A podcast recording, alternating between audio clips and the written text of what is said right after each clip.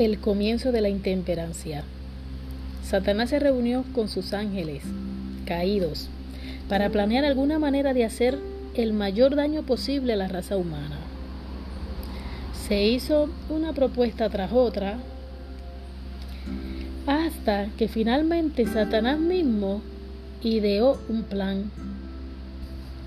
Tomaría el fruto de la vid, como también el trigo y otras cosas dadas por Dios como alimento y las convertiría en venenos que arruinarían las facultades físicas, mentales y morales del hombre.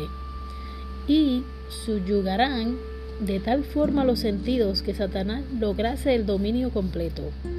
Bajo la influencia del licor, los hombres serían llevados a cometer crímenes de todas clases.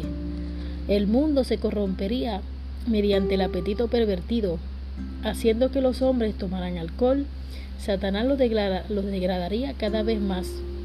Satanás ha tenido éxito en apartar al mundo de Dios. Ha convertido una maldición mortal las bendiciones inherentes al amor y la misericordia de Dios. Ha llenado a los hombres con la ansia de licor y de tabaco. Este apetito que no tiene fundamento alguno en la naturaleza ha destruido a millones. El secreto de la estrategia enemiga. La intemperancia de cualquier clase entorpece los órganos sensoriales y debilita de tal forma el poder cerebral que las cosas eternas no son apreciadas, sino colocadas al mismo nivel que las cosas comunes. Las facultades superiores de la mente destinadas a propósitos elevados son puestas a la esclavitud de las pasiones bajas.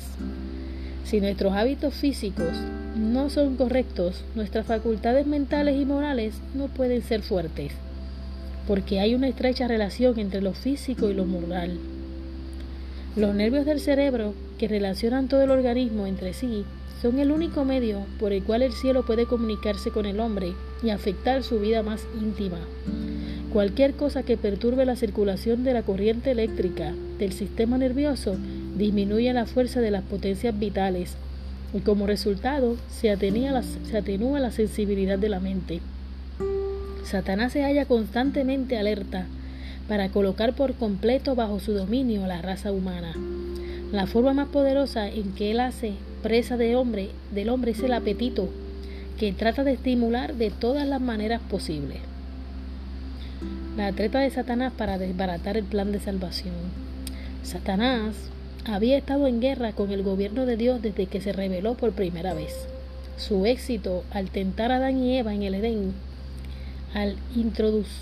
y la introducción del pecado en el mundo habían envalentonado a este archienemigo. Se había yactado orgullosamente entre los ángeles celestiales que cuando Cristo apareciese, tomando la naturaleza humana, sería más débil que el mismo Satanás y sería vencido por su poder se alegró de que Adán y Eva en el Edén no pudieran resistir sus insinuaciones cuando provocó su apetito. En esta misma forma venció a los habitantes del mundo antiguo mediante la complacencia del apetito sensual y las pasiones corruptas. Mediante la complacencia del apetito había vencido a los israelitas. Se jactó de que el mismo Hijo de Dios, que estaba con Moisés y Josué, no podía resistir su poder y conducir al pueblo favorecido por su elección hasta Canaán, puesto que casi todos los que habían salido de Egipto murieron en el desierto.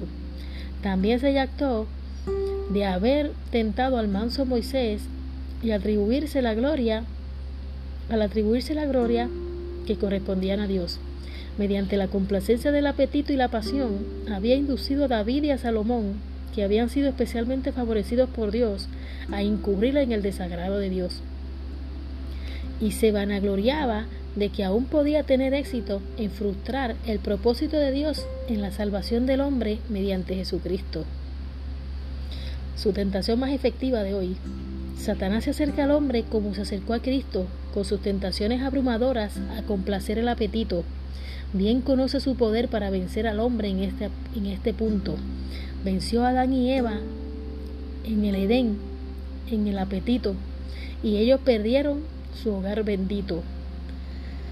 ¿Qué cúmulo de miseria y crímenes ha llenado nuestro mundo a consecuencia de la caída de Adán?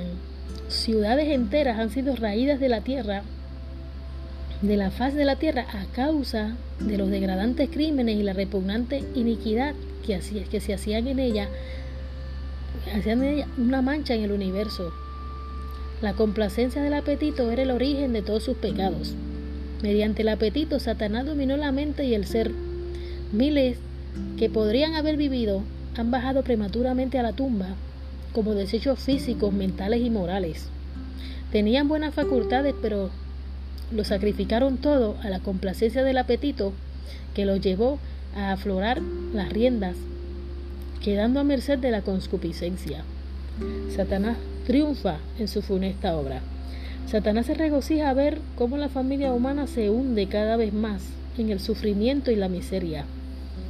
Sabe que las personas que tienen malos hábitos y cuerpos malsanos no pueden servir a Dios con tanto fervor. Perseverancia y pureza como si tuvieran sanas. Un cuerpo, enfermo, un cuerpo enfermo afecta el cerebro. Con la mente servimos al Señor. La cabeza es la capital del cuerpo. Satanás triunfa en la funesta obra que realiza, haciendo que la familia humana se complazca en hábitos que hacen de sus miembros, que hacen que sus miembros se destruyan a sí mismos unos a otros. Por este medio despoja a Dios del servicio debido. Libro La temperancia de Elena G. de White.